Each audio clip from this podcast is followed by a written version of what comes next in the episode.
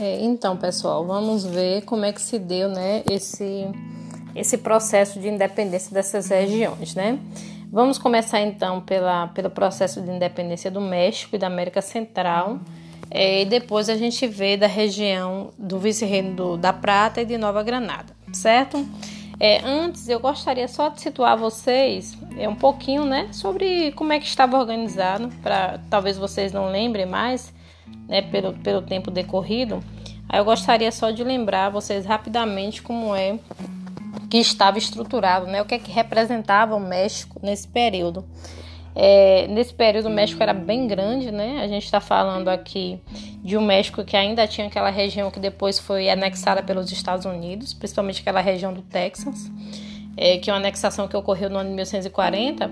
Então é uma região enorme, né? Ali o México. É, o México era, era a principal cidade, né, a, a, segunda principal cidade da Espanha, porque como pertencia à Espanha, então era uma cidade espanhola, era a segunda maior, né, cidade da Espanha, maior do que o México, acho que só tinha Madrid. Era uma, uma a, a cidade do México mesmo, que era a capital. Era um, um, uma cidade com mais de 168 mil habitantes, quase 170 mil habitantes, né? Portanto, era uma cidade que detinha né, um, um privilégio assim, em relação às outras, é, por conta mesmo da, de toda a estrutura econômica, a organização social, né?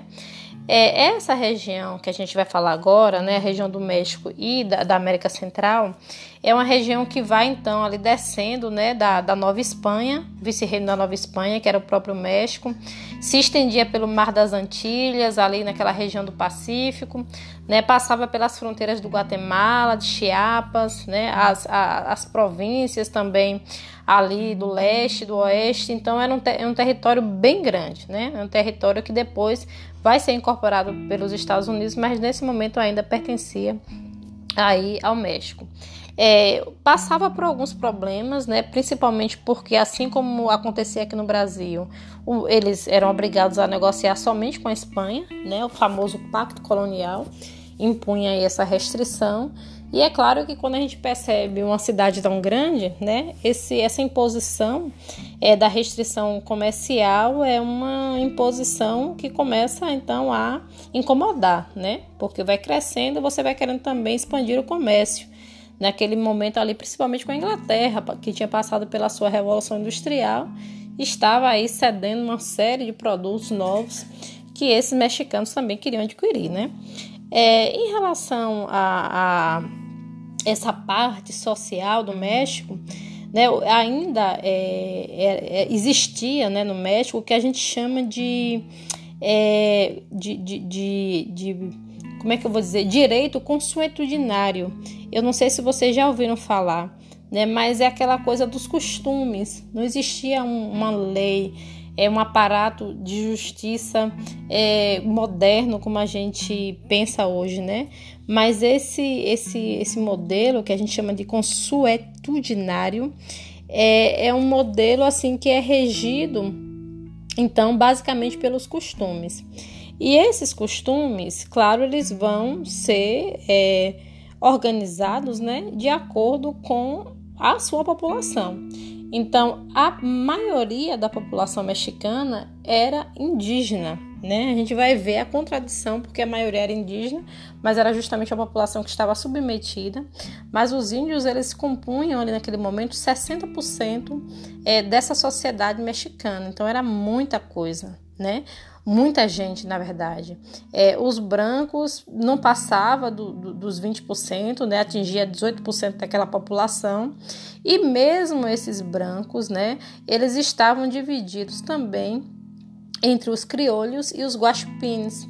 Né? Então, esses criolhos eram brancos nascidos aqui na América e os guaxupines eram aqueles que vinham né, da, da, da Espanha para cá e geralmente eram esses que controlavam o governo, né, que controlavam o exército, que controlavam a igreja, que controlavam o comércio.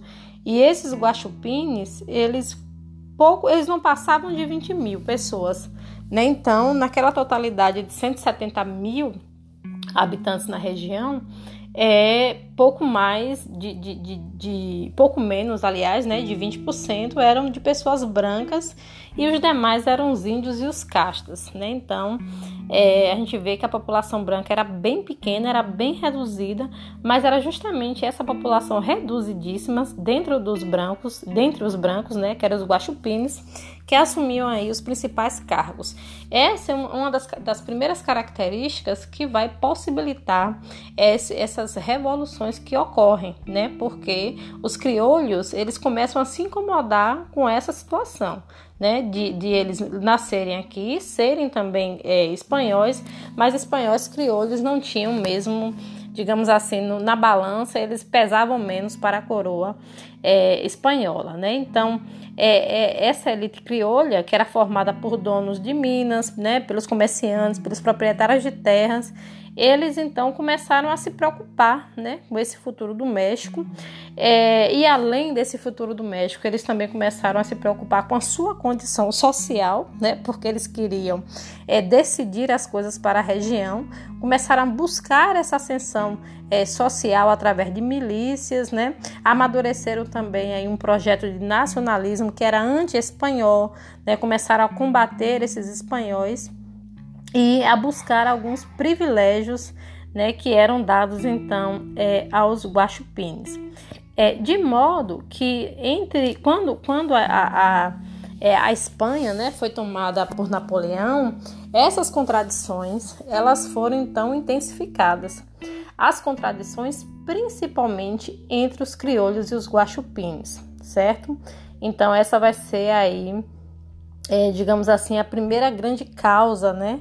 É, desse, dessa, desse processo aí de revolução é, mexicana que vai levar à independência. É, a independência do México ela aconteceu em dois momentos. Eu vou falar assim de forma bem reduzida para não ficar muito grande para vocês. Ela acontece basicamente em dois momentos, né? O primeiro momento vai entre o ano de 1808 a 1811, né? No ano de 1808 é, é um ano que tem aí, que, que tem esse a, a Espanha sofre o, o, o ataque né, de Napoleão, que usurpa ali o poder e transmite esse poder a José Bonaparte, que era o irmão dele. E ao mesmo tempo, o rei Fernando VII ele foi é, deposto, né? Ele foi deposto. Mas naquele período existia uma, um acordo, digamos assim, vamos colocar esses acordos aí entre aspas, que quando, na ausência do rei, o poder deveria ser entregue ao povo, porque a soberania do, do, rei estava exatamente no povo. Essa é uma ideia que é discutida muito por filosofia, vocês podem recorrer aí a, a, aos estudos de filosofia para lembrar né, como, é que, como é que é a ideia de soberania no século XVIII. É, século XVIII e início do século XIX, né? Então, quando o rei foi, foi deposto, automaticamente se criaram, né, foram criadas, aliás, na América Latina, o que a gente chama de juntas governativas. O que são juntas governativas? São pessoas que se reúnem para governar em nome do rei. Só que o rei estava deposto. Então você ia governar em nome de um rei deposto? Eu, aqui essas juntas governativas elas não, não, não reconheciam José Bonaparte como rei né? Então elas continuavam ali com aquela devoção ao Fernando VII. Por outro lado, ele não estava mais no poder. E aí o que fazer? É ser fiel a esse rei deposto ou se autogovernar? Né? Então essa foi a primeira querela que aconteceu com a deposição do rei Fernando VII na Espanha. Nessas juntas governativas, elas ficaram divididas. É, aqueles que eram os guaxupines, né, que estavam ali no guarda-chuva da coroa, continuavam defendendo essa lealdade ao rei, esse governo em nome do rei. E aqueles que eram os criolhos, eles defendiam esse governo próprio, né, esse governo, é, digamos assim, afastado dessa, dessa lealdade, porque o rei não estava mais em posição é, de exigir essa, essa lealdade. Ao mesmo tempo que, que essa, esses acontecimentos ocorriam aqui na América Latina, lá na Espanha é, também se criava. É, como é que eu posso dizer assim para vocês? Se criava é, assembleias, né? Se criava resistência. Pronto. Alguns grupos resistiram à, à tomada do poder e a entrega desse poder a José Bonaparte. Eles resistiram. É o que a gente chama de juntas também, né? Juntas governativas também. E nesses processos de juntas, que eles ficaram fugindo de uma cidade para outra, primeiro foi montado em Sevilha, aí foi perseguido, aí de Sevilha fugiu para Cádiz, de modo que eles se estabeleceram em Cádiz, que é uma região da Espanha, e lá nessa região da Espanha eles lançaram um, um tipo de manifesto, né, uma constituição é, não reconhecendo a autoridade do, do, José Bonaparte e, ao mesmo tempo, eles também não reconheciam a autoridade dessas juntas governativas independentes que foram criadas na América Latina. Então, isso gerou uma confusão imensa, né? Porque era o momento, então, de ter esse apoio, né? Mas as juntas governativas da Espanha não reconheciam a independência das juntas governativas da América Latina. Então, com esse processo todo, aconteceu a primeira grande é, é, insurreição, né? Essa, essa insurreição, ela foi liderada por um padre, é o padre Miguel Hidalgo, que era um padre que atuava numa região muito pobre né, da, do, do, México e ele começou a liderar uma série de, de, de, de indígenas. Né? Então, a primeira, observa que essa, essa é uma coisa fundamental né, para a gente entender o processo de independência no México. O primeiro movimento de independência, né, que foi liderado pelo padre Hidalgo, ele então envolvia uma população pobre e indígena. Foi uma, um processo de motim, de invasão, de tomada de ruas, né? Então foi o que a gente chama assim do, do, do, grito de Dolores, né? O Dolores até hoje tem uma imagem muito forte, né? A santa que, que é cultuada no México, até hoje se comemora é, anualmente essa data, né? Mas esse grito de Dolores era justamente um grito de libertação dessa população pobre. É, o padre Hidalgo ele foi é, delatado, foi morto, né? Teve um processo assim bem é, em relação a ele uma, uma morte assim bem cruel.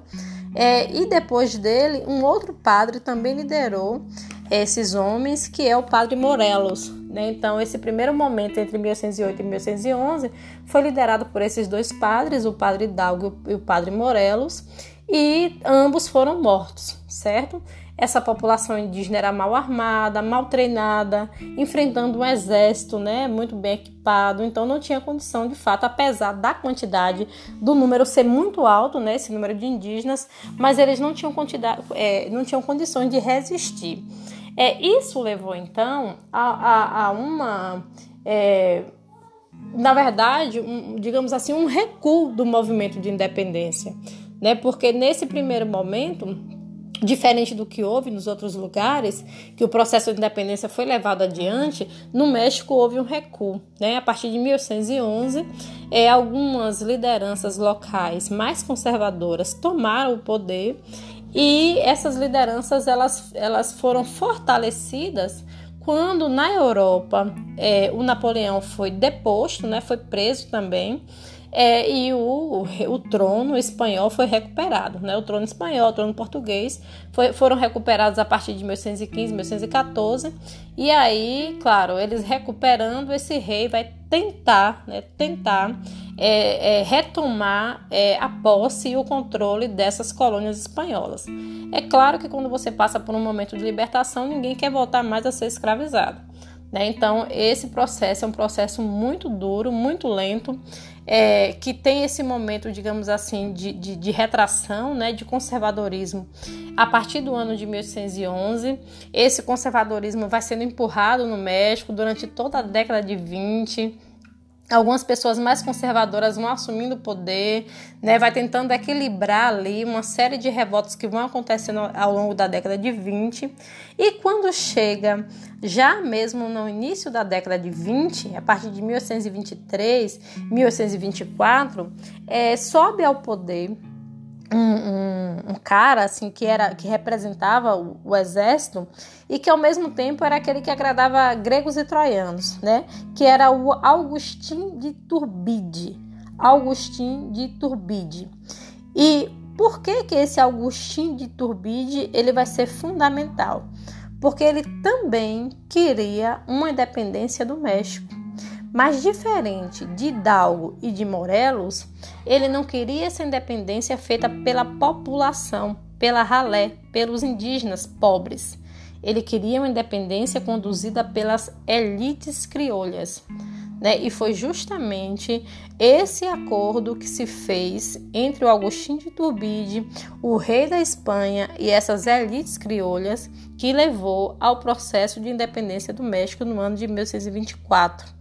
Né, desculpa, de 1823. 1824 é o ano que ele foi fuzilado. Né? Ele fez tudo ali para tentar essa independência mexicana e em pouco tempo ele foi fuzilado.